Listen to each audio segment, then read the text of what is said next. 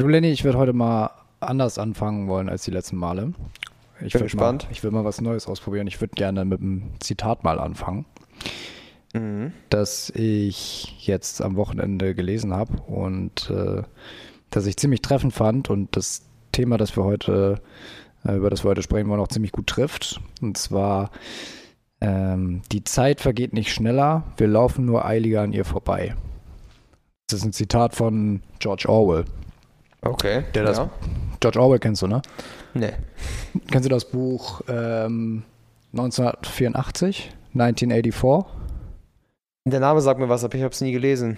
Dieses, das wird immer wieder zitiert, wenn es um Visionen der Zukunft geht. Also das schreibt er halt über eine dystopische Gesellschaft, die ähm, so dieses Big Brother is watching you, daher kommt das zum Beispiel, dass die Menschen komplett überwacht werden. Ach so, ja, ich habe ich hab, ich hab mir, glaube ich, mal ein Review zu dem Buch angesehen, aber habe mir das niemals selber durchgelesen. Ich habe es auch noch nicht gelesen, Oh, muss ich ehrlich sagen. okay. Wir haben's, ich, ich habe es noch nicht gelesen. Es ist eigentlich eine Schande, weil es ein absoluter Klassiker ist. Ja, das habe ich auch gehört. Deswegen war ich immer so, das muss man eigentlich machen, aber irgendwie hat man so viele Bücher auf der Liste, dass man geil war, nicht weiß, wo man anfangen soll. Und da ist 1984 das Buch, mit dem ich jetzt nicht anfangen würde. Ich hatte das Buch sogar mal zu Hause im Bücherregal und dann habe ich es irgendwann meiner Kommilitonin geliehen und seitdem war es nie Bücher verleiht man nicht. Nee, das ist mir auch schon. Bücher verschenkt man nur. Die siehst du nie wieder. Ja, das ist, ist, ja, es ist tatsächlich so. Ich bin aber immer wieder so ein naiver Trottel und sage, ja. Ja. nimm mit, gib's mir irgendwann, wenn du es durchgelesen hast. Genau. Vergiss es. Knicken kannst Nie du das. wieder. Aber ich habe auch zu Hause den Film auf Blu-ray, aber auch noch nie gesehen.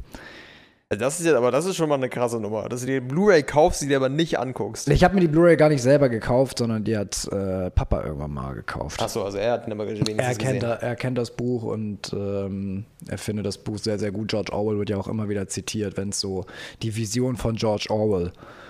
So, Okay. So, wenn du mal so Richtung China guckst und sowas, das ist so diese etwas dystopischere, wo Menschen damit mit Punkten bewertet werden nach ihrem sozialen Verhalten und danach bewertet wird, ob sie verreisen dürfen Ja, oder nicht. ja, genau, das war irgendwie. Das ist auch diese. Ich habe dir da mal diese Serie gezeigt, äh, Psychopaths. ja. ja. Die geht auch Mhm. sehr, sehr stark in dieses Prinzip über. Also, Genau. ähm, Also ich dass hatte- dieses ganze. Dass die Menschen nur noch von einem Algorithmus kontrolliert werden und der Algorithmus sagt, ob jemand ein Verbrecher ist oder nicht. Und das einfach nur noch über Face-Scans gemacht wird und über kleine Mikro-Expressions, die die Menschen absondern. Darüber wird der Mensch halt komplett kontrolliert. Über ein, System, über einen Algorithmus. Genau, ist das gleiche Prinzip von 1984. Hatten wir sogar in der Oberstufe, das Buch. Mhm. Ähm, beziehungsweise mehr indirekt, sondern wir durften uns in Gruppen Bücher aussuchen, die wir lesen und über die wir dann sprechen. Ich habe mich damals nicht für George Orwell entschieden, sondern frag mich nicht wieso. Ich habe mich für die Tribute von Panem entschieden. Ja, okay. Ja. Überhaupt Die nicht. Pute. Also, ähm, wir hatten auch noch The Road von ähm, McCarthy. Das habe ich später nochmal gelesen. Auch so ein dystopisches Zukunftsbuch, aber ähm, 1984 wäre auf jeden Fall nochmal so ein, äh, so ein Klassiker, der eigentlich auf jede Bücherliste muss. Ähm, aber um das Buch ging es mir jetzt gar nicht so sehr, sondern mehr um dieses Zitat von ihm, weil ähm, es ist mir auch heute wieder aufgefallen. So, ich bin echt, echt im Eimer von der Arbeit heute Ja. und äh, ich kann dir auch ein bisschen ansehen, dass du auch momentan ein bisschen mit der Ja, also ich bin Mit meiner Kraft Bachelorarbeit auch komplett durch. Also ich Ja. bin also heute Morgen um 6 Uhr wach und habe halt durchgezogen den Tag. Also es ist am Limit, langsam. Morgen ist es vorbei. ja, Morgen ist es morgen vorbei. ist durch. Dann kann man wieder das Leben genießen. ja, ja, denkt man immer so und dann Ja. kommt der Rest. Und dann kommt der Rest vom Leben wieder. Das, was Ja. sonst so einer auf, einfach auf einen zukommt. Und das ist ja Scheiß immer haben wir so, einfach nur ignoriert in der Zeit. Genau, das ist so aufgeschoben irgendwie. ja, genau. So, ey, dann musst du den Haushalt auf einmal machen. Jetzt Ja. kannst du halt die ganze Zeit sagen, ja, den Haushalt, den schiebe ich nach hinten, den brauche ich jetzt nicht machen. Ich konzentriere mich auf meine Arbeit. Aber dann auf einmal ist der Haushalt doch wieder wichtig. Mm, Ja, das ist irgendwie so, Haushalt ist immer so das, was trotzdem irgendwie, also ich nehme persönlich so Haushalt gar nicht mal mehr als Aufgaben wahr, die auf mich zukommen, sondern das, was noch so an Rest von Tag übrig bleibt. Ich habe vorher noch eine Waschmaschine angeschmissen, einfach so nebenbei und Ja. den Abwasch gemacht, äh, solche Sachen, da, da lernt man schon fast sich, sich zu entspannen. Ja, stimmt auch wieder. Das Nervige sind so andere, also sind so andere Dinge, so organisatorische Dinge, keine Ahnung, Dinge beim Amt oder so ein Scheiß, die noch auf mich an, an, antanzen, das sind auch so nervige Teile.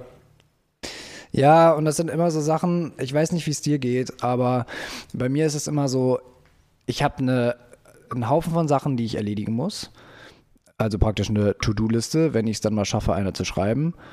Da bin ich noch nicht besonders gut drin. Ich habe solche Sachen Ja. dann eher im Kopf und dann fällt vieles runter. Mhm. Und dann bin ich mit einigen Sachen wieder zu spät dran oder so. Das ist, das ist echt nervig. Aber, aber du denkst dir so, ja, wenn ich das jetzt alles abgearbeitet habe, dann habe ich mal wieder ein bisschen mehr Zeit für mich. Aber dann kommt ja immer mal wieder was. Und ich finde solche, gerade so eine Besuche beim Amt oder irgendwie irgend so ein offizieller Kram, Ja. so zum Beispiel, dass ich jetzt, ähm, dass ich jetzt zu meiner Bank muss und da so einen unterschriebenen Zettel zu neuen, zu- den neuen AGBs oder sowas unterschrieben vorbeibringen muss. Das sind solche Sachen, die du ja nicht einkalkulierst, aber die trotzdem irgendwie sich dann in deinen Alltag so reinschummeln und schon wieder hast Ja. du einen Punkt mehr auf der Liste und das hört niemals auf. Ja. So, und ähm, deswegen war, glaube ich, von uns beiden noch so ein bisschen das, äh, das Ding zu sagen, wir beziehen uns jetzt diese Woche mal nicht nur auf das Thema Selbstdisziplin, sondern auch auf das Thema Ruhe. Ruhe im Ja. Alltag finden, was ja echt schwierig ist. Ruhe im Alltag und allgemein auch mentale Gesundheit, würde ich sagen. Ja. Das ist so eine, so eine Sache, die da sehr, sehr viel mit reinspielt. Ich finde halt besonders bei mentaler Gesundheit, wenn man sich so dauerhaft stimuliert mit irgendwelchen Sachen, wenn man arbeitet und danach immer noch wieder auf Instagram ist oder YouTube oder irgendwie eine Netflix-Serie schaut oder sowas. Man kommt zwar in Anführungszeichen runter, aber ich habe das Gefühl, das macht einem meistens noch mehr fertig am Ende. Ja, wir haben irgendwie so ein bisschen verlernt, wirklich Ruhe zu finden. Wir haben das irgendwie Ja. ersetzt. Die Ruhe durch weitere Aktivitäten ersetzt. Genau, durch Dauerstimulation, die uns Ruhe simuliert. Ja, du musst ja im Grunde nichts machen. Du hast körperliche Ruhe. Also im Grunde, im Grunde ist es vielleicht so eine Über Übertragungssache gewesen, weil wir haben ja sehr, sehr stark mental, mental zehrende Aufgaben heutzutage. Früher war es ja so, wenn du dich entspannt hast, dann ging es darum, dass du dich hingelegt hast, weil du früher viel mehr körperliche Arbeit gemacht hast. Die meisten Menschen haben körperlich gearbeitet. Es gab viel, sehr, sehr wenig Leute, die wirklich ähm, mit ihrem Kopf gearbeitet haben. Und der Kopf erholt sich anders als der Körper, logischerweise. Die, die mit dem Kopf gearbeitet haben, waren ja eigentlich die Reichen, die es sich leisten konnten, Genau. mit dem Kopf zu arbeiten. Philosophen früher, ich weiß jetzt nicht, von wie weit zurück du denkst, aber wenn man jetzt mal so ans alte Griechenland denkt zum Beispiel, Da war sowieso die Philosophie. Philosophen, dafür musstest du reich sein, sonst, Ja. sonst war das gar nicht möglich. ja, aber ich meine jetzt aber auch so, ähm, auch deutlich dichter dran. Also die ganze Arbeiter, Arbeitergesellschaft oder so, wenn dann ähm, Ja, ab der Industrialisierung. Industri ne? Industrialisierung, aber auch schon so ein bisschen davor. Alles, was halt körperliche Arbeit bedeutet hat, da hast du halt lange körperlich gearbeitet. Und dann ging es da halt darum, deinen Körper danach auszuruhen. Dann war natürlich auch die Routine, sich dann auszuruhen, indem man sich hinlegt oder irgendwas macht. Und wir, wir sind halt dauerhaft stimuliert und wenn du dich einfach nur hinlegst, bringt das nichts für deinen Geist. Dein Geist muss sich ja irgendwie auch erholen. Er muss abschalten können, verarbeiten können, was er den Tag gemacht hat. Und das Problem ist ja auch nicht nur, dass wir das Problem haben, dass wir nicht abschalten über den Tag, sondern dass wir auch noch viel, viel weniger schlafen in der meisten Zeit. Und die Qualität des Schlafes so viel schlechter geworden ist bei den meisten. Mhm. Haben wir ja schon mal gesagt, wenn du die ganze Zeit auf den Bildschirm guckst, jetzt mal ohne so eine blaulichtfilternde Brille, Ja. das schränkt ja dein, deine Melatoninproduktion ganz stark ein. Ja, genau. Wenn deine Melatoninproduktion runter ist, bist du erstmal komplett dauerstimuliert und zusätzlich kannst du noch nicht schlafen.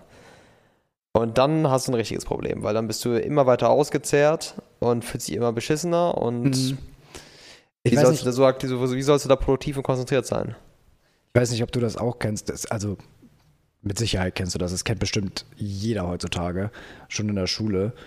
Ähm, das ist ja auch gerade so das, das, das Problem mit Kindern, weswegen man immer sagt, so ist das wirklich so gesund, wenn die da wirklich Stunde um Stunde um Stunde sitzen und geistig da sein müssen und arbeiten müssen, aber körperlich nicht ausgelastet sind. Du Ja. kannst bestimmt dieses Bein zittern, wenn Leute so mit dem Bein zittern. Ich bin auch so einer. Ja, ja, ich bin Der auch die ganze Zeit mit dem Bein wippt. Das bedeutet ja eigentlich nichts anderes, als dass du geistig auf Da musst du ja gar nicht mal mehr auf höchstem Niveau bei der Arbeit sein, wenn du nur dauerhaft mit dem, dich nur über den Kopf arbeitest. So, Ja. wenn du jetzt, wie in meinem Fall, hinterm Schreibtisch sitzt für sieben, acht Stunden und dich nicht richtig bewegen kannst, dann bist du ja kopftechnisch überstimuliert und körperlich komplett unterstimuliert. Ja. Totale Disbalance ist auch überhaupt nicht gut. Sitzen ist das neue Rauchen. Ne, das ist, habe ich irgendwann mal, äh, das war so ja, ich habe das irgendwann mal in einem, was war denn das? Ich glaube, der Podcast von Quarks und Co., glaube ich, Okay. haben die das mal, haben die das mal gesagt. Sitzen ist das, Sitzen ist das neue Rauchen. Das ist genauso schlecht für den Blutkreislauf und fördert genauso Herzkrankheiten wie Rauchen an sich. Ja, logischerweise, ne?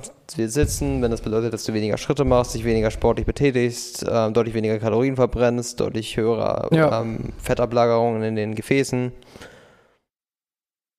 Schon Wirkt sinnvoll, ne? wirkt sinnvoll. Aber ich, und ich meine, das ist ja natürlich dann die Frage, weil ich meine, mit, mit dem Thema kann ja, glaube ich, nun wirklich jeder relaten. Ja. In, auf der einen oder anderen Weise. So. Ähm, die Frage ist natürlich, was kann man dagegen tun? So für sich selber. ja. Und da wollte ich dich als erstes mal fragen, weil wir gesagt haben, wir gucken mal ein bisschen Wochenende, beschäftigen uns mal so ein bisschen damit, denken mal über uns selber so ein bisschen, so ein bisschen nach. Und eigentlich kennt auch jeder für sich so ein bisschen die Antworten darauf. Ähm, wenn jetzt, wenn es dir jetzt irgendwie alles zu viel wird, wenn du den ganzen Tag am Schreibtisch gesessen hast, so wie jetzt zum Beispiel während der Bachelorarbeit, und du hast irgendwann einfach, dein Gehirn sagt einfach, jetzt ist Schluss, ich kann mich nicht mehr konzentrieren, meine Augen brennen, ich habe Kopfschmerzen, ähm, meine, meine, mein Hintern tut mir schon weh vom Rumsitzen. Ja. Wie kommst du dann runter? So. Auch gar nicht Ja. mal, ich will vielleicht nochmal anhängen, man hat das ja auch teilweise, wenn man im Kopf einfach total wuschig ist. Kennst du das? Ja, ja, wenn man einfach überhaupt sich nicht konzentrieren kann, einfach nur an tausend Sachen auf einmal denkt. Genau. Wenn du überhaupt nicht mehr, wenn du denkst, der Kopf platzt dir gleich aus den Nähten. Ja. Da würde mich mal interessieren, was, was du dagegen so unternimmst. Also zwei Sachen. Also eine Sache, die kurzfristig und auch langfristig mega hilft, ist auf jeden Fall Sport. Immer. Also wenn, wenn man irgendwie total komisch drauf ist, irgendwie so einen, so einen flauen Kopf hat, nebeligen Kopf oder sowas, sobald man mal Sport war, ist alles viel, viel besser. Ja. Wahrscheinlich auch wieder der Faktor der körperlichen Auslastung, auch der Durchblutung und auch besser, bessere Sauerstoffversorgung. Was auch immer der Grund dafür ist, Sport ist auf jeden Fall das Beste, was du machen kannst, wenn du dich gerade, auch wenn du gerade richtig platt bist. Weil meistens, wenn du platt bist nach der Arbeit, bist du mental platt. Aber körperlich nicht. Und wenn du dich dann, dann musst du dich richtig schleppen, zum Sport zu gehen. Aber jeder kennt das Gefühl, der halt viel Sport macht. Wenn du dann beim Sport warst, gibt es kein besseres Gefühl. Du fühlst dich wie der König der Welt. Das ist so geil. Was interessant ist, ist, dass ich dieses Gefühl genau jetzt habe. Also nicht dieses Gefühl, sondern wie ich fühle mich wie der König der Welt, Ja. sondern dieses Gefühl, ich bin geistig durch. Ich habe wirklich auch heute den ganzen Tag äh, nur gesessen, hab, bin ab und zu mal aufgestanden, nicht viel, ich habe mich nicht viel bewegt. Ja. Und jetzt, auch wenn ich das natürlich sehr genieße, mit dir hier zu sitzen. Natürlich, natürlich. Wir sitzen. Ja, So. true. Wir sitzen. Ich habe mich den ganzen Tag, die meiste Bewegung hatte ich, glaube ich, jetzt eben gerade vom Auto bis hier zu dir. Ja. Das war so meine körperliche Aktivität für den Tag und das, und das reicht nicht. Und du hast wahrscheinlich schon zehnmal so viel gemacht wie ich, weil ich habe heute diese Wohnung nicht verlassen.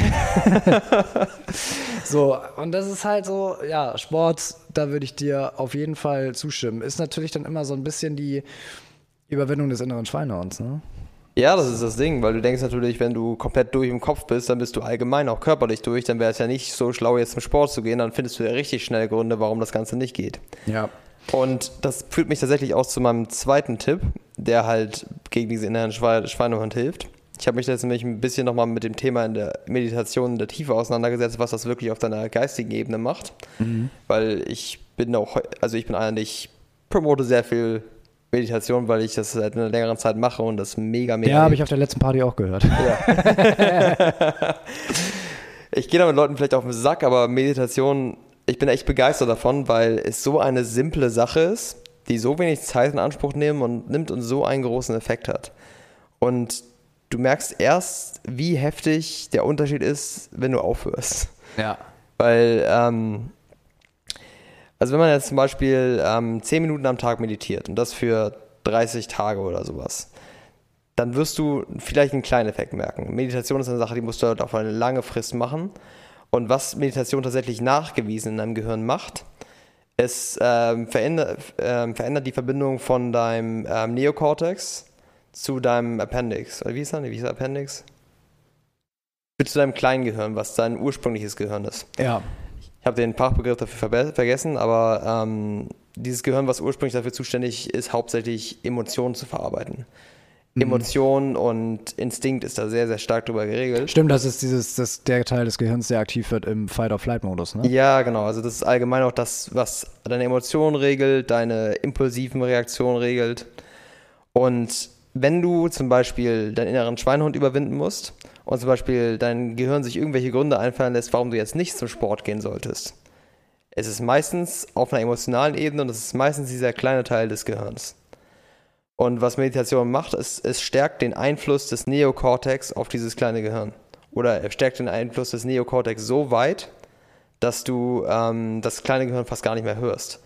Weil du, ich weiß nicht, ob du schon mal hattest, dass du im Kopf diese kleine Diskussion mit dir selber hast. Natürlich. Jeder hat diese, Diskussion. diese schizophrene. Nein, nein, du brauchst jetzt nicht zum Sport gehen, du bist viel zu platt. Du, und dann dein Neokortex sagt dann, nein, doch, wir gehen zum Sport, weil wir waren jetzt zwei Tage nicht beim Sport, wir müssen wieder durchziehen, wir haben uns das vorgenommen, wir haben Ziele, wir gehen jetzt zum Sport. Und das ist so eine Diskussion, das ist die Diskussion zwischen deinem kleinen Gehirn und dem Neokortex. Und was Meditation macht, ist ähm, es stärkt den Neokortex so, so sehr, dass es den, ähm, den kleinen Teil deines Gehirns quasi übertrumpft. Also praktisch, dass du die Möglichkeit hast, mit den rationalen Vorgängen, die ja im Neokortex entstehen und verarbeitet werden, ja. dass du mit denen stärker auf deine Instinkte reagieren kannst, die ja natürlich deswegen ist es ja ursprünglich und Instinkt, würde ich sagen, ähm, dich in der Komfortzone halten wollen, weil das war ja immer dieses Streben nach Sicherheit. Diese Instinkte leiten dich ja, ja in Richtung Sicherheit, Komfortzone. Heute greift dich ja kein Säbelzahntiger mehr um die Ecke an. Das denkst du. Gut, immer Der kleine Teil des Gehirns hat dann hat er irgendwie ein Gegenargument für. So, ja, das ist so. Das ist das allerletzte. Das könnte sein. Das ist das allerletzte, was du dann so. Der, du kannst nicht rausgehen. Dann, nee, wer weiß, was Säbelzahntiger. ich gehe jetzt nicht zum Sport. okay, nee, das wusste ich nicht. Das ist interessant. Nee, also und ähm, warum Meditation dabei hilft, das kann man auch ziemlich einfach erklären. Weil ähm, wenn man sich Medi unter Meditation nicht viel vorstellen kann. Denkt man an den glatzköpfigen Mönch, der auf irgendeinem Stein sitzt, hinter ihm läuft ein kleiner Fluss lang und der sitzt da für zwei Stunden und die Vögel fliegen auf seine Schultern drauf. Auf diesen glatzköpfigen Mönch wollte ich sogar gleich nochmal zu sprechen kommen, lustigerweise.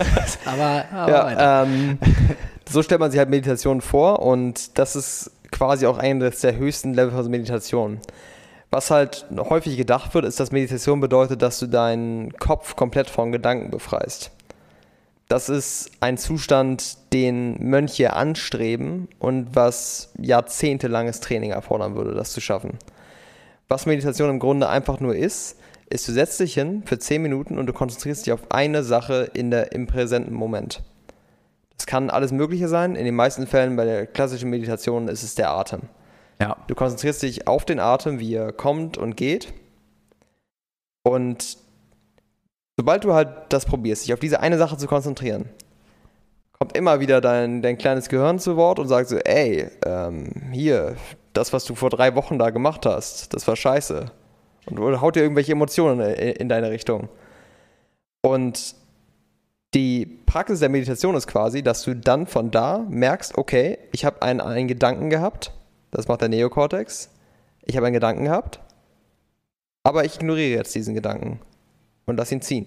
Mhm. Und konzentriere mich wieder auf das, worauf ich mich konzentrieren möchte, nämlich meinen Atem. Und das passiert innerhalb, es passiert innerhalb von wenigen Sekunden, dass du deinen Fokus verlierst.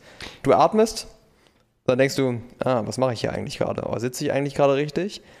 Und je besser du wirst, desto schneller bemerkst du das und kehrst zurück zu deinem Atem. Und jedes Mal, wenn du zu deinem Atem zurückkehrst, kannst du das im Fitness-Jargon gesagt wie ein Bizeps-Curl dir vorstellen. Du hast einen, einen Rap, Bizeps Curl. Du hast, den, du hast ähm, einen Gedanken gehabt, du gehst zurück zu deinem Atem, das ist ein Bizeps Curl. Und das machst du immer weiter. Und je mehr du das machst, desto stärker wird dein Neokortex und die äh, Macht deines Neokortex quasi über dein kleines Gehirn.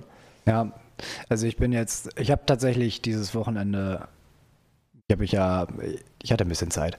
Ähm, und habe mich auch mit diesem, mit diesem Thema beschäftigt. Und habe tatsächlich auch mal, weil ich bin, mir fällt Meditation jetzt noch wahnsinnig schwer. Weil, Mir auch. Weil ich, weil ich, äh, weil ich auch ein ziemlicher Kopfmensch bin. Und für mich, das hätte ich mir, das hätte ich nie gedacht. Man denkt ja immer eigentlich, okay, ich sitze dann erstmal nur rum und denk an nichts. Wie schwer kann das schon sein? Ja. Und dann sitzt du da erstmal und hast die Augen zu und versuchst an nichts zu denken, versuchst dich nur auf deinen Atem zu konzentrieren. Ja. Und da merkst du erstmal, wie dir dein eigener Geist auf den Sack gehen Ja. kann.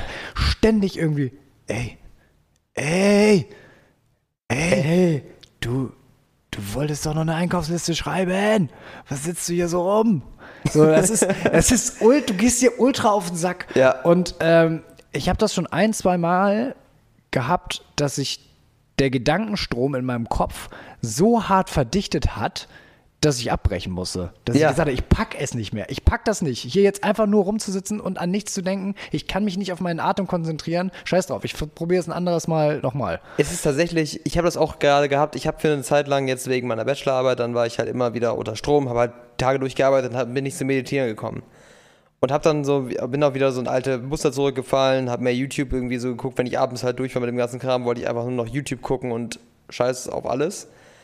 Und ich habe dann wieder angefangen zu meditieren. Und ich habe das schon für ein, zwei Monate konstant durchgezogen. Ich habe es keine fünf Minuten geschafft. Weil ich saß da und ich habe probiert, mich auf meinen Atem zu konzentrieren und ich wurde hibbelig. Ich konnte nicht mehr sitzen. Es Ja, ging nicht mehr. ja, genau, ging Mein Körper hat genauso. sich gewehrt. Und, Und dir fällt plötzlich der kleinste Schmerz auf, wenn deinem Körper wieder unangenehm Genau. sitzt oder so. unangenehm sitzen, sofort musst du dich irgendwie korrigieren. Dann denkst du dir, dann hast du irgendwie so ein kleines Kitzeln irgendwo. Mhm. Irgendwie sowas.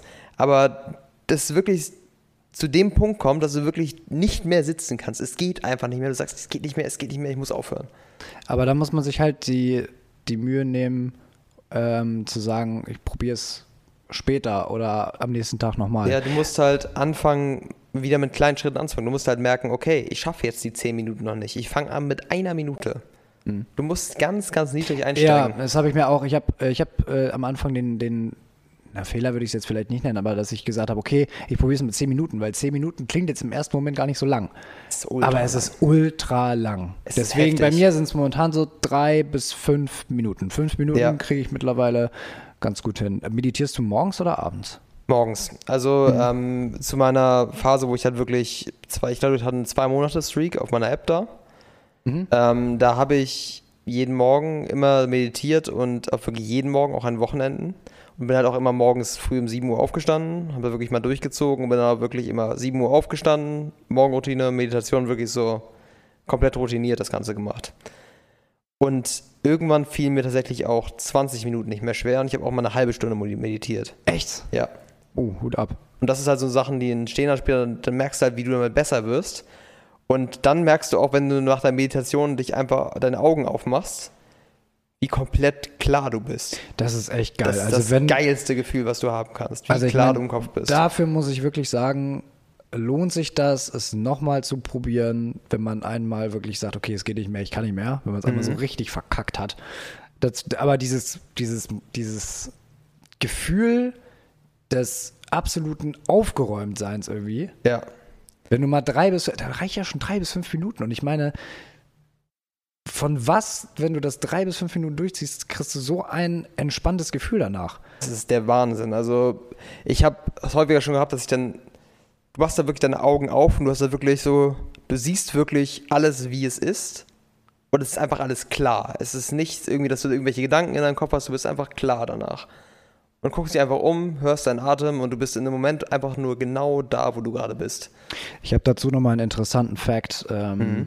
Weil ich mir jetzt äh, dieses Wochenende habe ich mich mit dem Thema Zen-Buddhismus beschäftigt. Also für Mhm. mich gibt es ja, ich bin ja ein bisschen versessen darauf oder ich interessiere mich wahnsinnig dafür, ähm, was so dieses Idealbild eines zufriedenen und glücklichen Lebens ist. Wobei ich mittlerweile mehr zu dem Begriff zufrieden tendiere, weil glücklich ist so ein Begriff, der in unserer heutigen Gesellschaft wahnsinnig verdreht wird.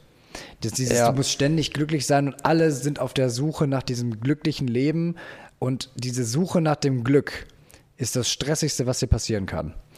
Ja, ich finde, so. da, da, auf das Ganze gibt es irgendwie im Englischen noch eine bessere Beschreibung dafür. Die Leute suchen nicht nach Glück, also in Form von Happiness. Mhm. Sie suchen nach Glück in Form von ähm, Pleasure. Also, ich weiß nicht, Glücksgefühl, in Form von Glücksgefühl. Also ich habe es noch auf Englisch halt gehört. Ja, ja, ja, ich weiß, ich, aber ich kann, ich kann nachvollziehen, was du damit meinst. Das ist ja auch dieses ganze, äh, wenn wir uns immer wieder durch Dopaminschübe oder so immer wieder sowas genau, das versuchen, ja, das, zu, das zu bekommen. Und das verdrehen viele Leute mit glücklich sein. Ja, ich finde das Wort zufrieden sein irgendwie angenehmer. Ja. Ein zufriedenes, ein zufriedenes Leben zu führen. Und äh, im Zuge dessen bin ich auf zwei wesentliche Sachen gestoßen, die, wo ich jetzt nicht sage, ich wäre jetzt ich würde jetzt nicht sagen, ich praktiziere das mhm. so, sondern ich würde sagen, ich versuche mir das rauszugreifen, was ich für mein Leben sinnvoll finde und versuche das zu implementieren in das moderne Leben, das wir nun mal haben und führen mit Digitalisierung und allem drum und dran. Und das kann ich tatsächlich, tatsächlich nur empfehlen. Ich würde jetzt noch nicht sagen, dass ich ein, ein Sensei da drin bin, aber das auf Sensei Pair. Ja, das, ich laufe hierbei nur noch in weißer Robe rum. Oh Gott, oh Gott, oh Gott. Nein, aber, ähm, aber dass es schon an manchen Sachen gut klappt. Und das sind zwei Sachen. Einmal Zen-Buddhismus. Mhm. So, Zen bedeutet ja auch Meditation. Mhm. Zen bedeutet ruhiges Nachdenken. Ja, okay. Ruhiges Nachdenken, Meditation. Ja. Ähm, und dann einmal den Stoizismus. Ja. Den ich ja schon einmal, zweimal nebenbei erwähnt habe. Das ist ja die, die griechische Philosophie, ein glückliches und zufriedenes Leben zu führen. Mhm. So, und da findest du allerlei kleine Anhaltspunkte, die, ich meine, da musst du mal überlegen, die ganzen Philosophen und so, die damals den, den Stoizismus geprägt haben, also Seneca und äh, Marc Aurel, der frühere ähm, römische Kaiser, das sind ja uralte Philosophien und die haben bis heute noch Gültigkeit, wenn du sie auf heute überträgst. Das ist. Ähm ich finde es teilweise beängstigend, wie gut sie voraussagen können, wie sich die Gesellschaft entwickelt und sowas. Ja, und, aber ich glaube, das liegt auch daran, dass die Menschen sich an sich eigentlich vom physischen und auch vom gehirntechnischen ja gar nicht groß weiterentwickelt haben. Ja. Das heißt, die Sachen, wie du zur Ruhe kommen kannst, schon damals und wonach der Mensch eigentlich strebt, das hat sich ja über die ja, paar Jahrtausende, die dazwischen liegen, ja gar nicht groß verändert, weil wir uns nicht großartig verändert haben. Nur die Welt hat sich um uns verändert, weil wir, da sind wir wieder bei George Orwell, weil die Zeit nicht schneller vergeht, sondern weil wir sie eiliger abpassen, sozusagen. Ja. Wir haben uns ja. diesen eigenen Stress irgendwie irgendwie geschaffen. Ja. So, das, das hatte ich mal gelesen in eine kurze Geschichte der Menschheit mhm. ähm, von äh, Yuval, Yuval Naharari heißt er, glaube ich. Ähm, auch ein wahnsinnig gutes Buch. Ähm, der gesagt hat, dass wir uns diese, wir haben uns damals, wir sind damals sesshaft geworden, ähm, damit wir nicht mehr durch die Gegend streifen müssen, um dieses stressige Leben von, äh, von Jägern und Sammlern führen zu müssen. Ja. Aber dadurch, das erste, was wir ja angebaut haben, war, war, war Mais. Und der Mais. Mais hat uns domestiziert sozusagen. Der Mais war wahnsinnig pflegeaufwendig. Das heißt, mhm. die Menschen hatten gar keine große Wahl, wenn sie, wenn sie sich nicht weiter durch die Wälder schlagen wollten, um, um, um Hirsche zu jagen, sondern sie wollten diese nicht ganz so nahrhafte Nahrung wie, wie Mais oder Reis oder sonst irgendwas äh, als Nahrungsquelle nutzen, dann mussten sie diese, diese Gewächse auch pflegen. Ja. Das heißt, wir haben uns das irgendwie selber geschaffen und daraus ist halt irgendwie diese moderne Gesellschaft dann auch irgendwann entstanden. Hast du dich noch nie gefragt, wenn wir so viele digitale Geräte haben, die uns das Leben erleichtern sollen, warum sind wir dann so gestresst wie noch nie? Das ist eine Frage, die ich mir sehr oft stelle. Es ist halt genau das, was du gerade gesagt hast. Das, was uns das Leben erleichtern soll, produziert den Stress gerade. Mhm. Weil wir über diese ganzen digitalen Geräte, wenn du mal drüber nachdenkst, eigentlich allen Stress erfahren, den wir überhaupt haben in unserer Gesellschaft heutzutage.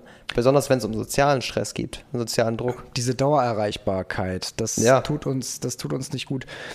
Weil ich weiß nicht, wer das irgendwann mal gesagt hat, das hatte ich irgendwann mal in einem Talk gehört. Ich weiß nicht, ob es sogar Precht war oder Simon Sinek. Ich bin mir nicht mehr sicher, aber ähm, dass ich mal gehört hatte, ja, wir können heute schneller auf Sachen reagieren, über WhatsApp zum Beispiel. Mhm. Als damals über eine, über eine Mail oder einen Brief. Du hast einen Brief geschrieben, der brauchte erstmal eine Woche, bis er irgendwo angekommen ist. Dann hat derjenige zurückgeschrieben und dann hattest du nach zwei Wochen insgesamt mal eine Antwort. Ja. So. Aber da hatten die Menschen auch noch nicht diese Erwartungshaltung aneinander, dass sie ständig erreichbar sind. Über WhatsApp. Ja. Du kannst eine WhatsApp deutlich schneller beantworten und eine Sache ab, abarbeiten. Das mhm. stimmt. Aber dadurch haben alle die Erwartungshaltung, dass du sie alle auf die gleiche Art und Weise und auf die gleiche Geschwindigkeit abfrühstückst. Das heißt, du müsstest heute, wenn du es mal auf die Briefe beziehst, plötzlich 64 Briefe schreiben. Ja, man denkt, das macht es einfacher, WhatsApp, aber du schreibst viel, viel mehr Nachrichten und ja. kommunizierst viel, viel mehr. Und ähm, das ist auch so der Grund, warum ich angefangen habe, mich da so ein bisschen auf die Suche für mich selber zu machen. Was sind Prinzipien, die ich bei mir einarbeiten kann, damit ich mal zur Ruhe komme? Weil das merke ich jetzt zum Beispiel, wenn ich zu versuche zu meditieren, mhm. wie wuschig ich im Kopf bin. Ja. Wie durcheinander das alles ist. Und ich muss sagen, da hat bei mir Instagram und so einen wahnsinnig hohen Einfluss drauf, dass ich nicht zur Ruhe komme. Ja. Und ähm, da komme ich jetzt wieder zurück dazu, dass ich mich jetzt am Wochenende damit ein bisschen beschäftigt habe. Gerade so mit dem, mit dem Zen-Buddhismus. So, und ähm, da sind wir auch dann wieder bei diesen glatzköpfigen Mönchen. so, weil Zen-Buddhismus, äh, das kommt ja, das kommt ja aus Japan. Ja. So, und gerade so eine, die, eine der großen Heiligstätten da ist Kyoto und so weiter. Und ähm, da ist Meditation ja auch ganz hoch im Kurs. Mhm. So, ähm, und da habe ich ein paar spannende Fakten gehört. Zum Beispiel, dass es mittlerweile medizinisch erwiesen ist, dass du durch Meditation Depressionen heilen kannst, ohne Medizin einnehmen zu müssen. Ohne Antidepressiva, ohne sonst irgendwas. Wusstest du das? Dass man Depressionen dadurch heilen kann. Ja. Ja, ich habe es häufiger schon gehört und ich habe mir auch schon häufiger gedacht, dass es so gehen müsste. Ist halt immer ein schwieriges Thema, besonders wenn man mit Leuten darüber redet, die halt wirklich Depressionen haben oder sowas. Ja, natürlich. Aber das ist halt, das ist natürlich auch wahrscheinlich von Fall zu Fall unterschiedlich. Mega, ja. Aber es ist medizinisch auf jeden Fall erwiesen, dass äh, bei der Meditation, deswegen fühlt man sich dann nachher auch so befreit und so mhm. locker, weil du dabei Serotonin produzierst. Mhm. So. Das gesündere Glückshormon als Dopamin. Das, was ja. länger hält. Dopamin ist ja immer nur schnipp und weg, schnipp und weg. Ja. So, wie eine, wie eine Dosis Heroin praktisch. Oder halt wie eine Droge für den Körper. Ja. Serotonin ist ja deutlich subtiler, aber hält länger. Ja. So. Gleichzeitig, und das fand ich auch spannend, erhöht sich beim Meditieren deine Körpertemperatur und regt den Blutfluss an. Okay. Das bedeutet, dass du nicht nur auf die Psyche einwirkst, sondern auch gleich auf den Körper und Herzkrankheiten und sowas dadurch. Das Risiko nach Herzkrankheiten und ähm, Bluterkrankungen und solche Sachen reduzierst. Ja, das ist heftig. Also, wenn man das alles so mal wirklich auf große Fläche studieren würde, wäre das wahrscheinlich mega spannend. Ja. Für die meisten Menschen meditieren ja leider nicht. Ähm, aber das mit den Ganzen mit den Depressionen, also ich würde da mal so eine, ich mache bei Depressionen eigentlich immer so eine Grenze zwischen medizinischer Depression und Depressionen, die wir im Alltag spüren, die jeder von uns mal hatte. Also mhm. du warst auch wahrscheinlich, auch wahrscheinlich mal eine Phase, wo du depressiv warst. Ja, ja, das sind diese, diese klassischen Down-Phasen, von denen man Genau, die Down-Phasen, so man kann sie als depressiv sagen. Wir, wir, nennen sie mal Down-Phasen. Wenn du mal ja. Down, wenn du Down-Phasen hast, dann hat es häufiger was damit zu tun oder eigentlich immer was damit zu tun, dass ein hohes Glücksgefühl abgefallen ist in komplette Leere. Mhm. Und dass du erstmal einen totalen Dopamin-Überschuss hattest und das dann total abgefallen ist. Das hast du ja bei, bei, bei, bei Leuten, die sich mal Drogen reingepfiffen haben, so LSD oder Ecstasy oder genau, so. Genau, das ist auch das. Da, da hörst du das ja genau. bei extrem. Das genau, und du musst halt bedenken, dass unsere, besonders durch die ganze Sache mit Social Media und sowas, wir immer auf dem Dopamin, Dopamin hoch sind. Mhm. Und deshalb, wenn wir das Ganze dann nicht haben, fallen wir komplett in ein Loch rein. Und je häufiger du auf Social Media bist, desto mehr Dopamin bekommst du. Und sobald du dann dich, wenn du dein Handy nicht in der Hand hast, fühlst du dich total kacke. In den meisten Fällen. Wenn du halt nicht irgendwie auf eine andere Art und Weise noch Serotonin oder Dopamin hast. Mhm. Also normalerweise wäre es dann wahrscheinlich so, wenn Leute sich dann gut fühlen, die viel auf Social, auf Social Media sind, zähle ich mich ja auch zu, das, das ist mir häufiger mal passiert, dass ich viel auf YouTube, auf Instagram oder sowas bin. Dann fühlst du dich gut, solange alles andere in deinem Leben okay läuft. Also wenn du zum Beispiel jetzt, sagen wir mal, du hast das, du hast, schreibst mit vielen Freunden und das fühlt sich auch alles gut an mit deinen Freunden und sowas, dann hast du ein Dopamin-High und wenn du dein Handy weglegst, hast du immer noch das Serotonin von der ganzen ähm, sozialen Erfahrung. Ja, so Aber wenn du jetzt gerade das Problem ja. hast, irgendjemand schreibt dir gerade einfach nicht zurück, dann merkst du halt, wie schnell dich das, dass dich, dich das trifft. Einfach weil das Serotonin wegfällt. Ja. Was du durch eine, eine erfolgreiche soziale Interaktion bekommst. Und ähm, das große Problem dabei ist, ist, wenn du halt immer ein Dopamin-High hast, sind, ähm, ist es irgendwann der Standard. Und alles, was drunter ist, was normal, normales Leben wäre und alle Dinge, die dir diese kleine Dopaminschübe geben oder kleines Glücksgefühl geben, sind gar nichts mehr für dich oder fühlen sich wahrscheinlich immer noch kacke an. So Dinge wie ähm, einfach in der Natur sein, Bäume, Bäume sehen, durch einen Spaziergang machen, eine Konversation mit, einem, mit den Geschwistern oder mit der Oma reden oder irgendwas in der Richtung. Das fühlt mhm. sich alles nur noch langweilig an. Ja. Im Verhältnis zu dem, was du normalerweise hast. Ja, und das ist. Und das, da ähm, und das ist der Punkt, was Meditation auch sehr, sehr, sehr gut macht. Weil Meditation halt dich von diesem Gefühl auch so ein bisschen runterbringt.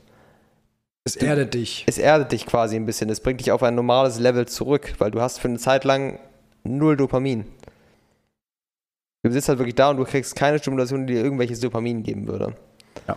Und wenn du das regelmäßig machst, hilft das ähm, auch dabei, dadurch, dass dein Neokortex gestärkt wird und dein, ähm, du auch nicht mehr so reaktiv auf Gefühle, Gefühle bist, kannst du deutlich rationaler handeln.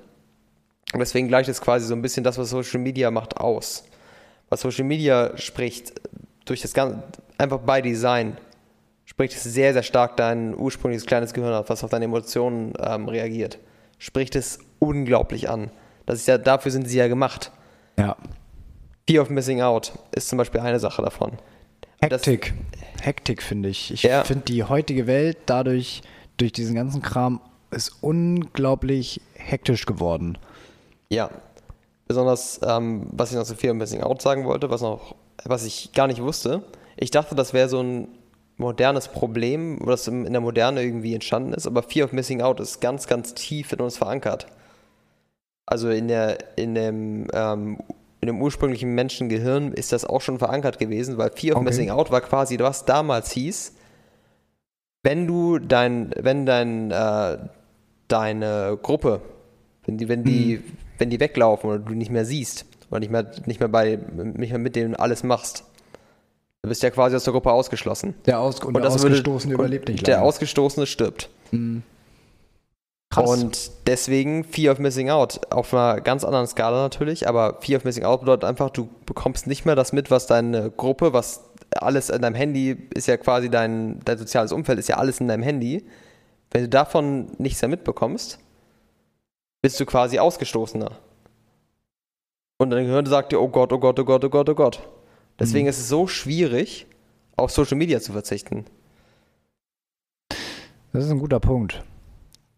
Das ist ein guter Punkt tatsächlich. Ähm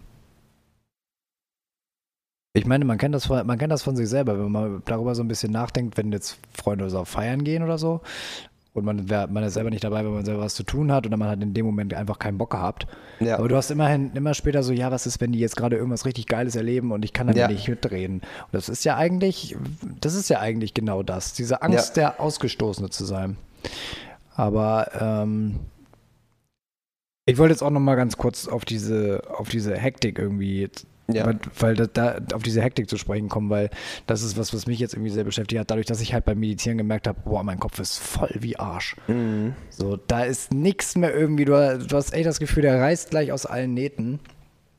Und äh, dass man da irgendwie was tun muss. Und äh, ich finde, vom Meditieren, also Meditieren oder med kurze Meditationen in seinen Alltag mit einzubauen, hängt dann, finde ich, auch stark damit zusammen, vielleicht so als weitere Technik so eine Art Morgenroutine zu entwickeln. Das mhm. habe ich für mich jetzt gemerkt, dass das wahnsinnig entspannend ist. Ähm, und das ganze, die ganze Morgenroutine achtsam zu betreiben. Allgemein mehr Achtsamkeit in sein Leben mit reinzubringen. Das ist Ja. nämlich auch noch so ein Zen-Prinzip. Sowohl Zen als auch Stoizismus, da findest du ganz, ganz viele Überschneidungen, Ja. wenn man danach sucht. Stoizismus hat sehr, sehr viele Parallelen, obwohl sie komplett separaten Standen sind. Ja. Was super spannend ist. auf völlig, äh, also tausende Kilometer entfernt. Das ist, das ist schon spannend. Und dann denke ich mir, das ist genau das gleiche wie bei Spiritu äh, Spiritualität, die ja auch auf unterschiedlichen Kontinenten unter und auf unterschiedlichen, äh, in unterschiedlichen Zeitepochen entstanden sind, aber trotzdem irgendwie viele Sachen miteinander vereinen. Immer diese, diese Suche nach was Höherem. Ja. So. Ähm, das zeigt mir, dass wir erstens, wir Menschen alle gleich sind, weil wir irgendwie nach all, allen irgendwie nach dem gleichen streben und auch die gleichen und viele ähnliche Sachen zu einem zufriedenen Leben führen können, das wir ja auch alle irgendwie erstreben. So. Das ist ja das, wenn du diese zur Achtsamkeit eine Parallele zwischen den Griechen, einer griechischen Philosophie und einer japanischen spirituellen Glaubensrichtung. Ja. So. Und äh, da hatten sie in dem einen Beitrag einen Professor am MIT, ähm, einen Medizinprofessor gezeigt, der für sich auch eine eigene Meditationstechnik entwickelt hat, die heißt Achtsamkeit. So, und ähm, Achtsamkeit, ich habe das mal, ich habe das jetzt auch mal übers Wochenende probiert, so achtsam zu sein. Bei so, bei so, schon so kleine, so kleine Sachen. Zum Beispiel für die Buddhisten ist es natürlich auch gerne so eine, so eine Tasse Tee vorzubereiten. Deswegen ist Tee da ja so ein Ding, so diese Teezeit. Sich selber mal eine Tasse Tee gönnen. Ich habe ja auch dieses, ähm, dieses Hörspiel gehört, Zen Your Life, das ich auch nur empfehlen kann, auch von einem äh, Zen, ähm, einem buddhistischen Mönch geschrieben mit vielen Schritten, die man in seinen Alltag integrieren kann, weil er meinte, man muss nicht seinen Job kündigen äh, und buddhistischer Mönch werden, um den Zen-Buddhismus praktizieren und dann irgendwann das zufriedene Leben erreichen zu können, Ja. sondern da- das geht, das geht einfach nicht und das wäre ja auch nicht wünschenswert. Aber wenn man Fall. so kleine Schritte in seinen Alltag integriert, um dieses Zen-Prinzip für sich selber zu nutzen, das kann schon unglaublich viel ausmachen. Und ich habe tatsächlich mal ein paar aufgeschrieben. Okay. Bin gespannt. Das sind so kleine Dinge, die finde ich auch eigentlich echt ganz witzig. Ähm, eine, zum, eine Sache ist zum Beispiel dieses eine Tasse Tee mit Achtsamkeit zubereiten, sodass du auf jeden einzelnen Schritt achtest. Aber ist das, ich glaube, das ist auch sehr, sehr stark im Japanischen ähm, mit grünem Tee früher gemacht worden, dass wirklich grünes Tee machen so eine wirklich eine Tradition war, die wirklich jeder Schritt durchgeplant war. genau, also wenn du, wenn du den siehst, die haben dann mal so einen, äh, so einen buddhistischen Mönch gezeigt, wie die Tee zubereiten. Das ist ja was ganz anderes als wir, wenn wir Wasserkocher anschmeißen, Beutel Tee rein und fertig Ja. ist. So, dann sagen die ja auch, das ist eine Schande eigentlich, weil das bedeutet ja auch nur, dass wir den Tee auch schnell, es muss alles schnell gehen heute. Es alles muss Ja. schnell gehen. Tak, tak, tak, tak, tak. So, alles ist durch. Wir versuchen nur, wenn wir einen Kaffee trinken gehen, holen wir uns einen Coffee to go. Eigentlich ist das eine ziemlich perverse Vorstellung. Ja, Immer so. Kaffee unterwegs. So. Ja. Und, ähm, oder zum Beispiel Thema, Thema Rauchen. Mhm. Thema Rauchen. Darüber, hat, darüber gibt es in dem ähm, Buch Anleitung zu Müßigkeit ein ganzes Kapitel zum Thema Rauchen. Von Tom Hodgkinson. Weil alle gesagt haben, Rauchen wird verteufelt und so. Es ist ja auch, es ist ja auch nicht gut. Es ist ja auch, aber äh, trinken ist es auch nicht. Trinken ist auch nicht gesund. So. Ja, hat auch keiner gesagt. ne? so, so, also äh, ich will jetzt keinen zum Rauchen animieren, aber in dem, Bu- in dem Buch sagt er halt auch, dass Rauchen für Philosophen früher völlig normal war. Weil das für Ja. die so eine Art Meditation war, weil du beim Rauchen nichts anderes machen kannst, als da sitzen und rauchen. Aber so, so eine, aber es gibt heute auch diese Kippen zwischendurch. Ja. So, und die kennt jeder Raucher. Von A, du läufst von A nach B und machst dir einmal mal schnell eine Fluppe an. Ja, So. also du kannst ja auch, Rauchen war ja, hatte wahrscheinlich auch so ein bisschen einen anderen Zweck damals. Also, was ja auch sehr, sehr verbreitet ist im, im Japanischen, ist dieses, dieses ganze Räucherstäbchen-Gedöns. Mhm. Ich wollte mir das auch mal kaufen, so ein Räucherstäbchen, dass du meditierst mit Räucherstäbchen, weil du dann einen bestimmten, ein bestimmtes, Das stell ich einen ziemlich geil bestimmten vor. Geruch hast, der dich immer in diese, in diesen Modus bringt. Mhm. Und mit, ein Mensch verbringt ja extrem viel mit Gerüchen. Ja. Und da bringt dich dann quasi dieser Geruch und in dem Fall das, was du einatmest, ist ja beim Rauchen das gleiche, bringt dich so in einen, in einen State of Mind. Wahrscheinlich hat es auch viel mehr damit zu tun. Es war wahrscheinlich halt damals nicht so, dass da wirklich so konzentrierter Tabak und das war hier möglichst viel Nikotin und ich möchte hier mal einen Nikotinkick haben. Es ging ja wahrscheinlich mehr darum, um dieses Ja, es ging nicht um den, um den Nikotinkick. Heutzutage ist dieser Nikotinkick ja eigentlich auch nur ein anderer Ersatz für das ist das gleiche wie mit am Handy. So, du brauchst mal kurz dieses, dieses kurze Belohnung. So Ja, funktioniert genau. Nikotin ja, dass es an den Neurotransmittern andockt. Genau. So. Ähm, also wenn du jetzt, weiß ich nicht, drei Stunden auf der Arbeit geschuftet hast und dann brauchst du mal eben eine Belohnung und gehst halt kurz eine rauchen. Du genießt die Zigarette dann ja nicht, dann musst du dir einmal kurz, weil du musst ja gleich weiterarbeiten. Das ist auch schon wieder stressig. Mhm. So. Ähm, außerdem, und das fand ich äh, ein ziemlich lustiges Zitat aus dem Buch, ich weiß nicht mehr, welchen Philosophen er da zitiert hat, aber ähm, das muss irgendwo 17. bis 18. Jahrhundert gewesen sein, ähm, dass ein Philosoph mal gesagt hat, Rauchen hat zwei gute Aspekte. Es lockert dem Philosophen die Zunge und stopft Idioten das Maul. so. Ähm, also, ich, ich will hier keinen zum, zum Rauchen animieren, aber ähm, schon alleine dieses, dieses Zigarette drehen mit Achtsamkeit und dann diese eine Zigarette genießen und nicht mal eben so zwischendurch mal kurze Packung und dann auf dem Weg irgendwie immer irgendwo rauchen. So, das ist schon so ein riesen Unterschied eigentlich. Und das ist genau das Gleiche, was die Buddhisten mit diesen Sag mal, eigentlich bist du von der Tabakindustrie gesponsert. Jede Folge. Leute, also ich sag nicht, der raucht, aber Rauchen ist gut fürs Immer Okay, dann wieder. werden, ja, dann werden Kinder raucht nicht. Kauft euch Räucherstäbchen, Kaut wenn ihr diesen Effekt haben wollt. Oder, und da kommen wir jetzt zum Tee, eine Tasse Tee zu bereiten. Ja. So dieses, äh, wie die das zeigen und dann mit einem Gast zusammen in so einem kleinen Haus auf dem Klostergelände da irgendwie so eine Tasse Tee genießen, das ist ein völlig anderes Ritual. Und da sind auch andere Sachen so mit bei, die habe ich, ähm, die sie halt in dieser in diesem Buch, die er da beschreibt, das sind unglaublich viele Schritte. Ich habe jetzt mal so ein paar auf, äh, aufgeschrieben und einen, den ich sehr spannend fand, war ähm, Schuhe nach dem Ausziehen ordentlich wegstellen. Ja. Weil er sagt, den geistigen Ruhezustand einer Person erkennt man am besten an seinem Eingangsbereich. Oder am Arbeitsplatz. Das ist unglaublich wahr. Du merkst es ja auch, also das merke ich mir auch selber sehr, sehr krass. Wenn ich halt wirklich total settled bin und auch wirklich mein Kopf gut ist und ich auch klar im Kopf bin, bin ich viel ordentlicher. Ja, Automatisch. Ja, das ist tatsächlich so. Und mir ist es heute mal aufgefallen, weil ich das heute mal ausprobiert habe. Ähm, auf der Arbeit, weil normalerweise, ich bin ein ganz schöner Schreibtischchaot. Bin ich richtig. Ähm, und es spiegelt es immer wieder, wie ich gerade auch im Kopf drauf bin. Ja. Und heute war echt viel zu tun. Und normalerweise stehe ich auf und denke mir, scheiß drauf, ich will einfach nur nach Hause. Und dann sieht mein Schreibtisch aus wie Sau. Und dann komme ich morgens schon, ich gehe da mit einem schlechten Gefühl, weil ich da nicht durchblicke, was ich da jetzt alles auf dem Schreibtisch liegen habe. Ja. Und komme am nächsten Tag wieder ins Büro, sehe diesen Haufen Müll und denke mir nur, boah, jetzt schon keinen Bock mehr. Ja. So, und heute habe ich das mal gemacht, dass ich meinen Schreibtisch aufgeräumt habe nach der Arbeit. Mir diese fünf Minuten genommen habe, meinen Ja. Schreibtisch aufzuräumen, jetzt sieht er ordentlich aus und bin viel entspannter nach Hause gefahren. Ja. Und das sollte man für sich zu Hause auch so machen. Das ist übrigens auch eine Sache, ähm, viel, ähm, se was Selbstliebe und sowas angeht. Viele denken ja, Selbstliebe, lieb dich einfach selbst und alles ist gut.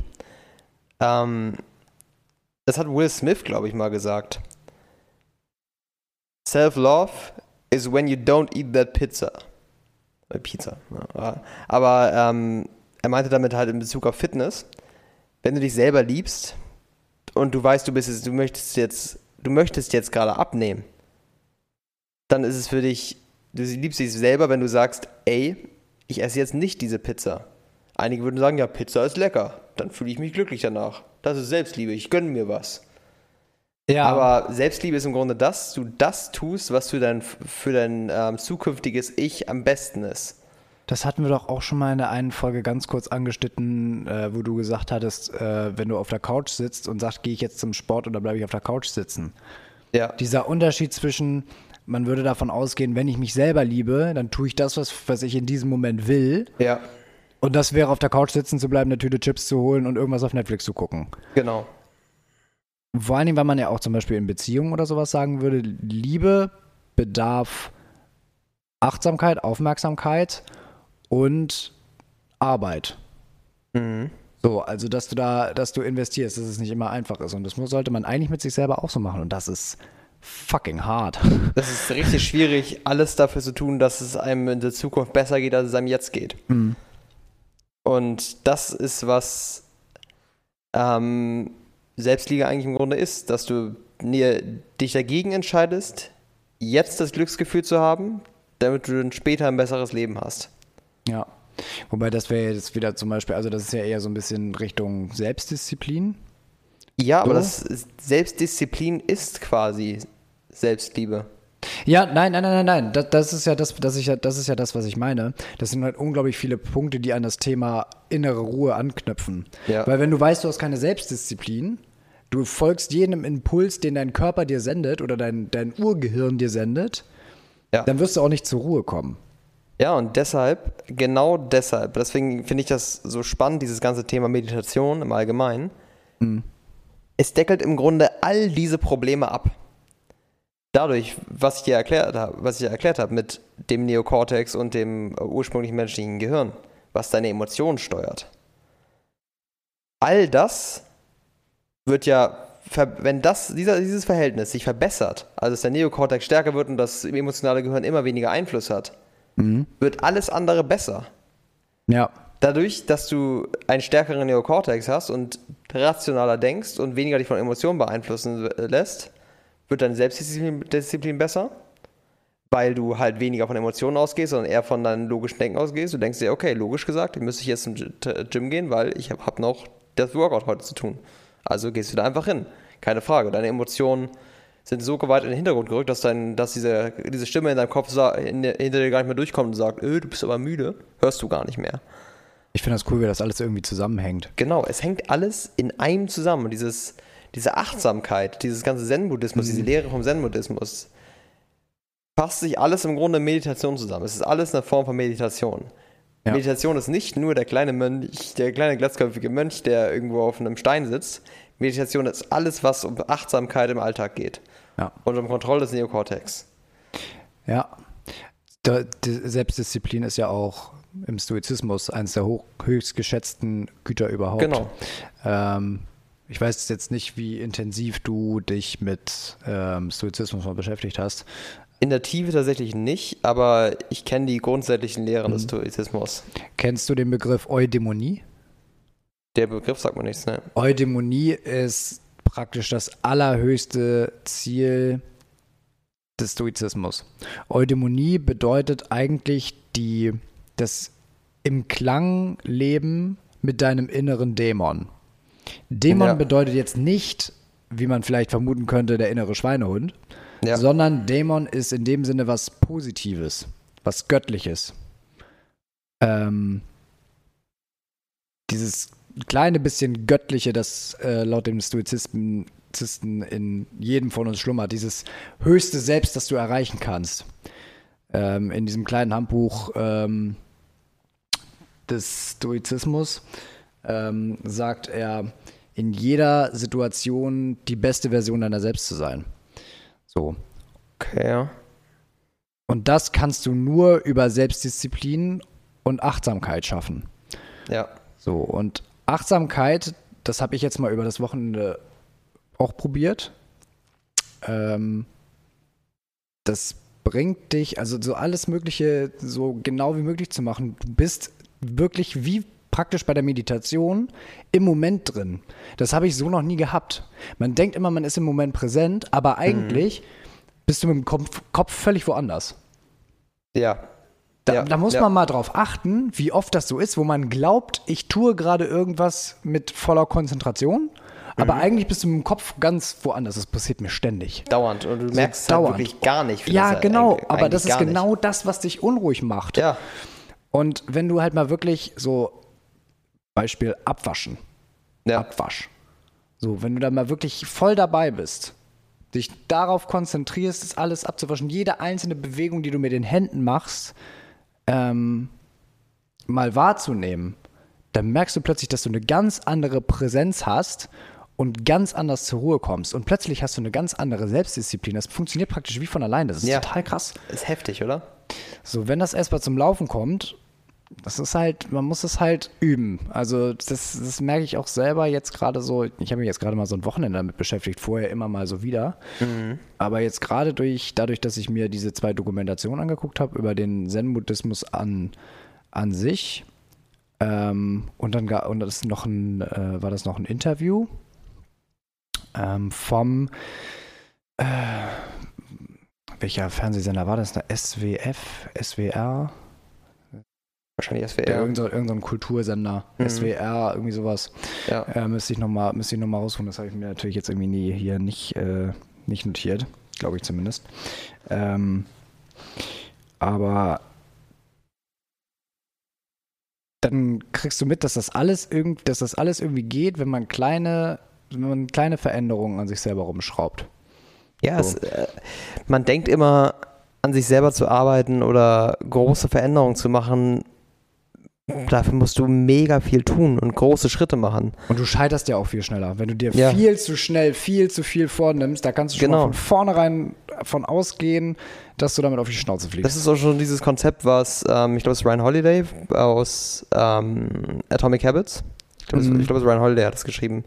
ja, ist, ähm, right. ist das. Nee, das ist ähm, James Clear. Ach nee, so, boah, sorry für die, oh Gott, ja, James Clear, nicht Ryan Holiday, bin ich, ui, ich war gerade komplett verdreht. Ne. Nee, ähm, Ryan, Shit Ryan. Holiday war ja immer, hat ja ähm, The Ego is the Enemy geschrieben, Still is the Key, also die ganzen stoischen Bücher, aber ähm, Atomic Habits, James Clear, genau. Er sagt da ja auch, ähm, jeden Tag ein Prozent Veränderung ja, 1% kann in einem halb von einem Jahr lebensverändert sein. Mhm. Und es sind so Dinge, du solltest ein, wenn du ein neues Habit aufbauen möchtest, solltest du anfangen, es ein Habit zur Zeit zu integrieren und du solltest so klein wie möglich starten. Mhm. Wenn es darum geht, dass du jetzt zum Beispiel Meditation in deinen Alltag einbauen möchtest, fängst du an damit zu sagen, ich meditiere jeden Tag eine Minute. Mhm. Wenn das zu viel ist, jeden Tag 30 Sekunden hinsetzen und auf den Atem konzentrieren und dann wieder aufstehen. Und das dann langsam zu steigern. Am Anfang würden die meisten Leute sagen, das ist denen viel zu einfach. Und die meisten Leute sagen dann, boah, Meditation finde ich voll interessant, finde ich voll cool, ich bin jetzt richtig hyped, ich habe mir den Podcast Mentales Nirvana angehört, finde ich mega, worüber die Jungs da reden. Und jetzt meditiere ich doch mal was. 30 Minuten am Tag. Ja, da kann Das, man dann direkt macht, sagen, das, macht man das vielleicht zwei Tage, merkt, ich kann das nicht. Und dann am einen Tag ist dann irgendwie der Tag stressig. Ich denke so, oh Gott, jetzt 30 Minuten noch meditieren, schaffe ich niemals. Daran scheitern ja auch, glaube ich, an solchen Sachen, das sind die, das ist ja der Inbegriff des Neujahrsvorsatzes sein. Genau. Neujahrsvorsätze sind auch immer viel zu groß gesetzt. Ja. Du sollst in jeder Minute Neujahrsvorsätze quasi machen. Dazu kann ich noch eine kurze, ähm, eine kurze Hörbuch-Buchempfehlung geben. Mhm. Ähm, das, das Buch heißt, kurz Moment, ich suche das mal eben raus. Ähm, so zähmen Sie Ihren inneren Schweinehund von Marco von Münchhausen. Marco Münchhausen, okay. Marco von Münchhausen. Kann man auch mal, kann man sich auch mal, weil der personi- personifiziert halt diesen, diesen inneren Schweinehund und so und gibt halt auch Techniken, wie man damit umgeht. Und das ist, der kommt genau auf dieses, wie der, der verspeist Neujahrsvorsätze. So, der spricht Okay. immer davon, wie der innere Schweinehund deine ganzen guten Vorsätze, deine Selbstdisziplin auffuttert. So. Und das ist genau das, was Ja, du gerade meintest. Genau. Wenn du jetzt Also- eine halbe Stunde meditieren, das wird von Das, vornherein das nichts. wirst du komplett knicken können. Also wenn besonders, du schaffst es auch nicht. Nee. Also ich, wie gesagt, besonders, ich merke halt, wie heftig es ist, wenn ich halt, ähm, wir überziehen auch ein bisschen, ähm, wenn ich halt meditiere und davor quasi YouTube geschaut habe die ganze Zeit. Ich schaffe es nicht mehr. Es, weil YouTube halt und Social Media genau den gegenteiligen Effekt vom Meditieren hat. Serotonin, Dopamin, ne? Kurzweilig und langfristig. Besonders, Das- es trainiert dich darauf, auf deine Emotionen zu hören.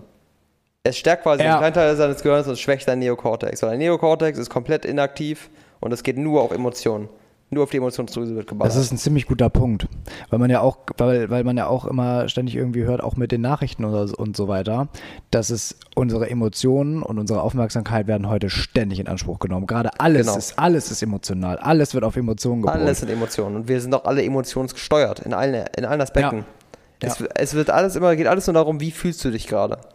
Genau. Und, Hast du gerade Bock drauf? und das ist wiederum ja die Lehre vom Stoizismus. Man, man kennt ja diesen Begriff stoisch. Ja, eigentlich mehr so, man assoziiert damit gefühlskalt. Ja, ruhig, gefühlskalt, Stoisch, ja. So ruhig, gefühlskalt. Ähm, und die Stoiker sagen halt, man sollte seine Gefühle, sie sagen nicht, man sollte keine Gefühle haben. Ja. So. Aber man sollte mit seinen Gefühlen vernünftig umgehen können. Man sollte wissen, dass sie da sind. Mhm. Man sollte sie kontrollieren können. Das, das finde ich übrigens. Und davon Abstand nehmen. Genau. Ähm, da hat Mark Manson ein ganz gutes Bild so von gemalt quasi im, im, im Geiste. Ja, das in, in ich glaube, das war Everything is Fucked, das Buch. Hm, Habe ich nicht gelesen. Ich, hab nur das- Ähm, ich, weiß nicht, ob es in Everything is Fucked oder The Subtle Art of Not Giving a Fuck war. Auf Ich meine, weil das zweite habe ich gelesen. Vielleicht kann ich relaten. Genau, auf jeden Fall ähm, hat er auf jeden Fall dieses, dieses Bild gemalt von deinen Gefühlen und deinem, ähm, deinem normalen Gehirn, also auch wieder diese Verbindung Neokortex und deinem ursprünglichen Gehirn. Ja. Und einige stellen sich immer so vor, dass, ähm, dass, dass der Neokortex im, am Steuer sitzt. Und die Gefühle daneben sitzen und ihn anschreien, ey, ich möchte jetzt dahin gehen und ich möchte jetzt dahin und ich möchte jetzt dahin. Ist andersrum, ne? Es ist genau andersrum. Der Neokortex sitzt auf dem Beifahrersitz, hat die Karte in der Hand und sagt, ähm, Gefühle, lass mal da lang gehen. Und muss dann das, die Gefühle davon überzeugen, dass die, da, dass die da lang gehen sollen. Weil die Gefühle, ich kann, ich, hab, ich kann mir das gerade echt gut vorstellen. So Ja. Der Neokortex, so dieser, dieser Beifahrer, wir könnten ja auch vielleicht so und die Emotionen so, nein, auf gar keinen Fall, halt die Fresse, wir fahren jetzt da vorne lang, scheiß drauf und Genau voll gegen die Wand. Bild. So. Fand ich super geil und super einleuchtend. Aber ich Das glaube, halt aber das kenne so. ich, das, das Bild kenne ich nicht. Dann muss das in dem, an- dann muss das in Ja. Everything's Fucked Aber gewesen auf sein. jeden Fall ähm, ist ja das, der Stoizismus will im Grunde einfach nur erreichen, dass der Neokortex deutlich mehr Kontrolle über diese Gefühle hat. Was Dass er ja deutlich besser ja. kontrollieren kann, was diese Gefühle machen und deutlich besser mit den Gefühlen kommunizieren kann. Und dann sind wir wieder bei der Meditation. Wobei Genau. der, die Meditation lustigerweise kein aktiver Part des Stoizismus ist. Also das, die Stoiker sagen nicht, setz dich hin und meditiert. Aber sie sprechen immer von ähm, Präsenz und von ähm, Genau. Mindfulness. Und die erreichen, also eigentlich, und deswegen finde ich diese Verknüpfung von Stoizismus und Zen-Buddhismus so wahnsinnig interessant, weil die gegenseitige Lücken füllen. Ja, Und wenn du das in deinen Alltag integrierst und was ich jetzt gerade versuche, und das hat die, über dieses Wochenende schon alleine echt, echt krass. Echt krass gewesen. es ist ein heftiger Effekt. Also besonders wenn du es über eine lange Zeit machst, hilft das wirklich. Ich bin echt, Mhm. ich finde es echt schade, dass ich halt durch mein, durch die, die Sachen, die jetzt so zwischengekommen sind und immer so verschiedene Sachen im Leben halt, dass jetzt wieder so abgefallen ist bei mir. Ich will mir auf jeden Fall jetzt, wenn meine Bachelorarbeit abgegeben ist, mich da wieder deutlich mehr darauf konzentrieren. Ja. Und ich wollte, das war noch auf jeden Fall, auf jeden Fall eine Sache, die mir jetzt wichtig war, ähm, nochmal hier zu erwähnen, weil das dieser ähm, deutsche Zen-Meister gesagt hat und das kam ja auch so wieder so, gerade mit diesem Thema Ruhe finden und so, dass Mhm. man Ruhe und Entspannung nicht dadurch findet, dass man sich immer ständig mit anderen Menschen connecten muss, weil Menschen sind auch ein wahnsinniger Stressfaktor. Ja. Ob du sie jetzt, ob sie jetzt auf der, in deinem Handy sind, ob sie jetzt, äh, ob du sie jetzt auf der Straße triffst oder im Fernseher oder sonst irgendwie was. Menschen verursachen auf irgendeine andere Art und Weise immer irgendwie auch Stress. Natürlich brauchen wir unsere Mitmenschen. ja. Natürlich. Und man soll, man soll sich auch nicht komplett von der Welt jetzt abnabeln Ja. und äh, ein Einsiedlerleben führen, auf gar keinen Fall. Aber mal ab und zu sich diese Zeit zu nehmen, wirklich mal Zeit für sich zu haben. Zeit für sich, die dann nicht heißt, ich sitze heute Abend mal nur rum und sitze vorm Fernseher, das ist Me-Time, Ja. sondern sich diese Zeit zu nehmen, mal wirklich Ruhe zu finden. Weil dieser, dieser Zen-Meister hat gesagt, Tiere machen Geräusche, Menschen machen Lärm. Hast du mal so Zeitraffer-Videos von, von Großstädten gesehen, so New York oder so? Zeitraffer, Nee. So Zeitraffer-Videos? Nee. Ich, das stresst mich schon, wenn ich mir sowas angucke. So eine Masse Mensch. Ja. Wir, wir, wir Menschen, wir sind überall. Ja. So. Und da ist es doch eigentlich schön, sich mal in die eigenen vier Wände zurückziehen zu können. Oder sich mal irgendwo in der Natur einen Platz für sich zu suchen und einfach mal für sich selber zu sein. Aber mal nichts davon mitzubekommen, nichts zu hören. Genau. Und Ja. Meditation funktioniert ja nur, indem du dich in dich kehrst. Also natürlich kann man auch mit anderen zusammen meditieren, das gibt es ja auch irgendwie. Ja. So Meditationsgruppen und so. Aber da wird einfach mal die Schnauze gehalten. Mhm. Du sitzt da und bist, auch wenn du von Menschen umgeben bist, menschliche Nähe und menschliche, menschliches Miteinander kann ja auch sehr, sehr angenehm sein. Sonst hätten wir ja keine Freundeskreise. Ja. Sonst hätten wir uns Menschen gar nicht so entwickeln können, wie wir uns heute entwickelt haben, weil wir nur in der Gruppe überlebt haben. Aber mittlerweile sind wir so viele, du hast sie ja überall. Ja. So, du kannst ja nicht mal mehr irgendwo in Ruhe in Urlaub fahren. Versuch mal heute irgendwo in Ruhe ein Urlaubsziel zu finden, Wo keiner ist. wo keiner ist. Vergiss es. Würde ich knicken. So. Überall sind Menschen. Ja, du kommst nur noch an Orte, wo keine anderen Menschen sind, ran, wenn du Journalist für Dokumentation bist oder so und du das Glück hast, dass irgendwelche Leute dich da hinführen können, wo kein Schwein ist, aber ansonsten. Und deswegen finde ich das so wertvoll, diese Zeit für sich selber auch nutzen zu können, ähm, einfach mal Ruhe zu haben. Ja. Ich würde mal sagen, wir machen jetzt nochmal einen praktischen Tipp, oder? Praktischer Was Tipp. machen wir? Also ich würde von meiner Seite aus sagen, du hast ja dein, du kannst ja gleich nochmal mal dein, deine kleinen Tipps geben, wie, Mhm. wie man äh, mehr Aufmerksamkeit in seinen Alltag einbauen kann. Ich kann das sagen, mit der ich Leuten auf dem Party schon auf den Sack gegangen bin. Fangt an zu meditieren. Möglichst klein anfangen, kurze Zeiten. Und äh, fangt an mit einer Guided Medication, Medi Medication, Meditation am besten. Ich würde jetzt zum Beispiel nicht Headspace empfehlen, das kostet was. Das Beste, was ich bis jetzt gefunden habe, was ich auch jedem empfehle, dem ich, der sich das anhören möchte, ist Medito. Also wie Meditation, nur Medito. Ist eine kostenlose App auf iTunes und ist auch im ähm, Google Play Store. Und dies ist so eine sehr, sehr seicht angeleitete Meditation. Konzentriert sich auch auf diese Mindfulness in Bezug auf den Atem. Und ähm, es ist halt sehr, sehr simplistisch gehalten. Er erinnert dich immer wieder daran, was du zu tun hast, worauf du dich konzentrieren sollst, aber hat dann auch immer sehr, sehr starke Ruhephasen dazwischen. Da sitzt du halt wirklich dann zwei Minuten, drei Minuten komplett für dich. Und er weist dich halt manchmal einfach nur zwischendurch einmal darauf hin, denk daran, wenn, du, wenn deine Gedanken aufkommen, kehre zu deinem, deinem, ähm, kehre zu deinem Atem zurück und lass sie, lass sie schweifen. Solche Sachen. Ist eine englische App, aber ich hoffe, damit kommt jeder klar.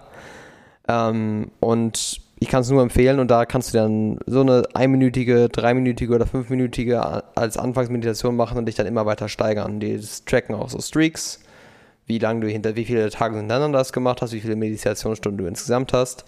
Und die haben eine riesen Auswahl an verschiedenen Meditationsarten halt auch für, ähm, für Gratitude und für Natur und solche, solchen Kram. Was einfach die Daily Meditation machen oder die 30-Day Challenge, die sie auch darin eingebaut haben und einfach mal gucken, wie es läuft. Das wäre mein praktischer Tipp. Und ich sage euch, wenn man das durchzieht, macht das einiges aus. Dann würde ich gleich mal mit meinem Tipp anknüpfen. Ich äh, war am überraschtesten und überzeugtesten von diesem Achtsamkeitsthema in, in, seinen, in seine Handlungen einbringen, was eigentlich nichts anderes heißt, als einfach mal auf jede einzelne Bewegung, die man so bei routinemäßigen Sachen äh, im Alltag so tut, einfach mal auf jede Bewegung achten. Ähm, weil das einem ein ganz neues Körpergefühl gibt und es bringt einen echt in den jetzigen Moment mit rein und holt einen aus diesem Gedankenstrom raus, der entsteht, wenn man 0815 Arbeiten im Alltag so bestreitet. Ähm, sich einfach mal dazu äh, darauf zu konzentrieren, weil einen das wirklich in den jetzigen Moment mit reinholt. Und ähm, da kann ich auch nur jetzt, das ist jetzt mehr, mehr oder weniger nee, kein praktischer Tipp, aber in dem selben Zug auch nochmal das Buch Zen Your Life von Shunmio Masuno empfehlen. Ähm, gerne auch das Hörbuch, weil der deutsche Leser hat einfach eine wahnsinnig beruhigende Stimme. Aber das ist geil. So, Also, das also finde ich sowas einfach total so zum Entspannen, quasi schon zum Meditieren. sowas Ja, ja, ganz- genau, ja, genau. cool. Und ähm, eine total beruhigende Stimme und das ist halt so ein bisschen Erklärung, was Zen-Buddhismus bedeutet, aber viel praktische Tipps für den ganz normalen Alltag. Also Mhm. wirklich so, so kleine Veränderungen, die man machen kann. Ähm, und äh, da arbeite ich selber dran, immer mehr davon zu integrieren in meinen Alltag, immer je nachdem, wie es passt. Aber vielleicht, jeder findet da bestimmt für sich selber was, wo er sagt, das würde mir schon helfen. Ja, definitiv. Das klingt auch auf jeden Fall nach einer Sache, die man mal umsetzen kann. Genau. Vielleicht machen wir da sogar nochmal eine Instagram-Challenge draus.